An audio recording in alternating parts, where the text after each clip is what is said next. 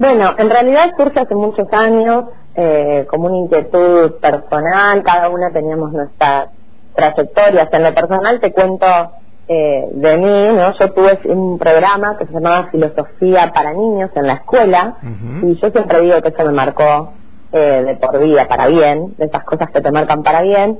Eh, así que bueno, estudié filosofía en la Universidad de Buenos Aires y de alguna manera sentí que todo ese movimiento, ese deseo que tenía cuando era niña, eh, la academia de algún modo no lo había transformado y muchas veces lo había escondido.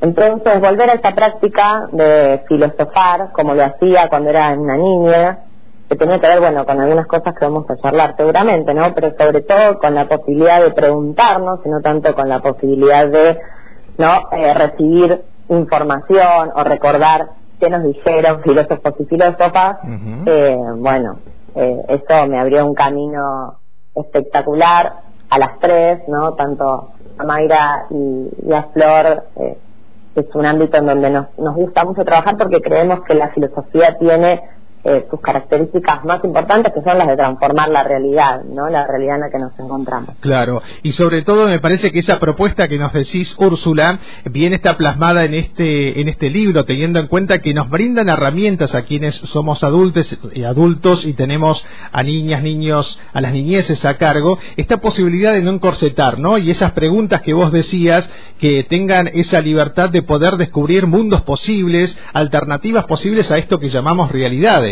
Totalmente, sí, sobre todo en, en los contextos no sociales, económicos que estamos viviendo, en donde los adultos creemos que tenemos muchas respuestas, pero eh, cuando observamos nuestra realidad vemos que de esas respuestas eh, tenemos bastante conflicto. Entonces poder darle la posibilidad a los niños también y a las niñas y a las niñeces en general para que nos cuenten cuál es su propuesta, para que nos eh, permitan repensar las que tenemos, las verdades que tenemos como adultos, que solemos creer que son las correctas, ¿no? Eh, es un poco esta idea del libro, pero también una idea que trasciende al libro y, se extiende un poco a la educación en general. Claro, claro. ¿Qué significa para ustedes haber logrado el prólogo de Luis Pesetti con ese exquisito texto que brinda y encuadra también el trabajo que hace el propio Luis en ese hablar de voz a voz con las infancias, con las adolescencias? Y fue un sueño. La verdad que, bueno, eh, Luis es una persona muy, muy generosa y, bueno, desde chicas nosotras también, ¿no? Cantando sus canciones. Amamos la, la mirada que él tiene de la infancia, que es una mirada también muy poco romantizada, ¿no? Porque tenemos como ahí los extremos cuando hablamos de, de niñeces que tienen que ver con que, bueno, los niños son todos buenos, son todos fantásticos, eh, siempre están abiertos a la curiosidad y eso no siempre pasa porque también muchas veces los niños eh, son escépticos, eh, se aburren, ¿no? Digo, son personas sobre todo. Eh, o por el otro lado, bueno, no, los niños deben callar, no tienen voz, ¿no? Entonces Luis es una persona que a través de su arte, más que de, de su visión ¿no? pedagógica, sino a través del arte, nos muestra que la infancia es que los niños son y que todos esos adjetivos que nosotros solemos colocarlos en realidad tienen que ver con el lugar que queremos como adultos y adultas siempre darles, ¿no? Y un lugar que los encorseta bastante. Y de eso habla él en el prólogo, así que... Sí. Muy, muy interesante. Exquisito, como decimos, invitamos a leer Filosofar desde la infancia, esta propuesta que nos hace Editorial La Crojía y que tiene a Florencia Sichel, a Mayra Muñoz y a Úrsula Pose, filósofas ellas, en eh, la propuesta. Me quedo con el bajo título, Úrsula, para indagar un poco, porque ustedes dicen filosofar desde la infancia y perderse en el camino. ¿Qué sería ese perderse?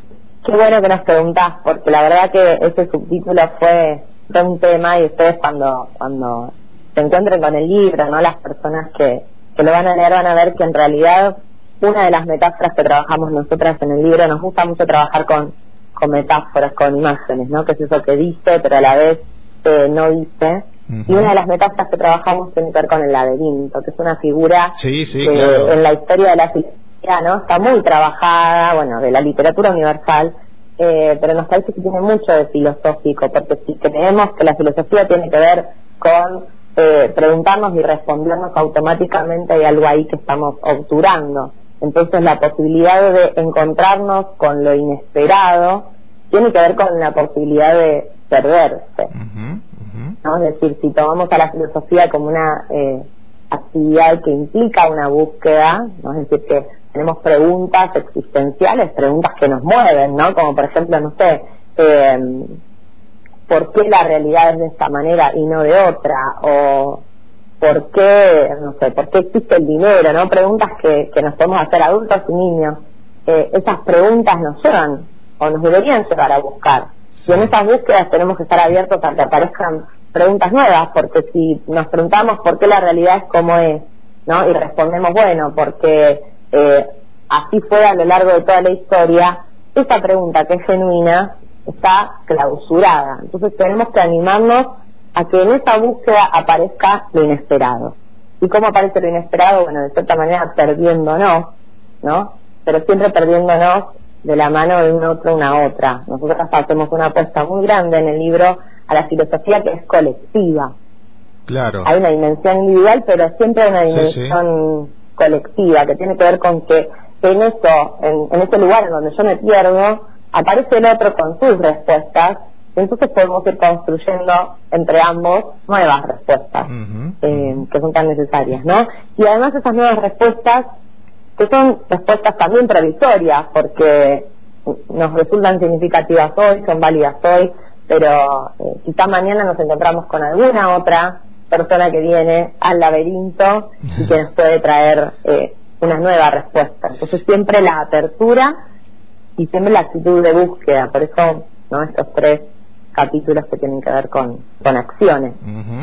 Quien nos está proponiendo estas miradas posibles sobre nuestras realidades y el relacionamiento con y de las infancias es Úrsula Pose, es eh, eh, filósofa, junto a Florencia Sichel y Mayra Muñoz, acaban de publicar Filosofar desde la infancia, es el libro de Editorial La Crujía. Vos sabés, Úrsula, que recién hablábamos con una docente de nuestra universidad, como te decíamos, eh, Sandra Romero, quien está organizando el primer Congreso de Estudiantes de Educación Primaria del Alto Valle de Río Negro. Ese nombre de Congreso ya te lleva a un ámbito académico, pero bien nos contaba que va a tener una dinámica totalmente diferente y tratando de quitar algo que ustedes también trabajan en el libro, que es esa, esa mirada, esa perspectiva adultocentrista. Eh, ¿cómo, ¿Cómo posibilitar o qué se imaginan ustedes a partir de esta herramienta que es el libro, posibilitar esos espacios para el pensamiento filosófico en las escuelas? Principalmente? Muy, muy buena esta pregunta. Creo que en general, ¿no? O sea, los docentes sobre todo, porque tenemos esa responsabilidad, pero también en las casas, ¿no? Las familias, las personas que estamos a cargo de niños y niñas, tenemos la tarea de reencontrarnos con nuestra propia infancia. Sí. Creo que esa es la, la, la, mejor herramienta, más que la actividad que plantea, que hagamos una ronda y hagamos esto o aquello, tenemos que los adultos reencontrarnos con nuestra propia infancia, pero no con los recuerdos de lo que hacíamos cuando éramos niños y niñas, que en algún momento del libro decimos, bueno, también puede pasar, ¿no? Pero con volver a encontrarnos con aquellas preguntas sobre las cuales realmente no tenemos respuesta, ¿no? ¿Qué es la felicidad? ¿Cuántas veces nos damos lugar como adultos a encontrar eh, otras respuestas nuevas? Quizá pensamos o nos enseñaron eh, digamos, casi naturalmente que la felicidad tiene que ver con estudiar, encontrar un trabajo que nos satisfaga, ¿no? Y encontrar y ser exitosos. Pero realmente, ¿cuántas veces nos volvimos a preguntar esto?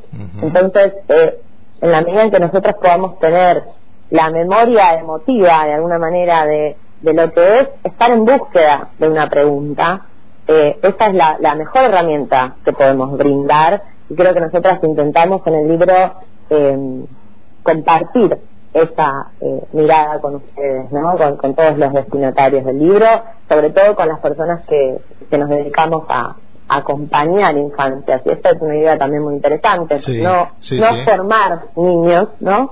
Sino a acompañarlos, acompañarlos en las búsquedas que ellos eh, quieran hacer, ellos y ellas quieran hacer. Claro, Así que bueno, esta actitud de apertura y esta actitud de, de realmente volvernos a preguntar ¿no? Y de también, a ver, digamos algo, poder diferenciar cuáles son las preguntas que los niños realmente requieren una respuesta de cuándo vamos a comer, bueno, eso requiere una respuesta bien clara, ¿no? Ahora, en 10 minutos. Pero de pronto esto, eh, ¿por qué me siento triste cuando mi compañerito o compañerita no me presta su juguete? Tiene otra implicancia. eh, y está muy bueno que nosotros podamos devolver la pregunta y compartir ese espacio de pregunta.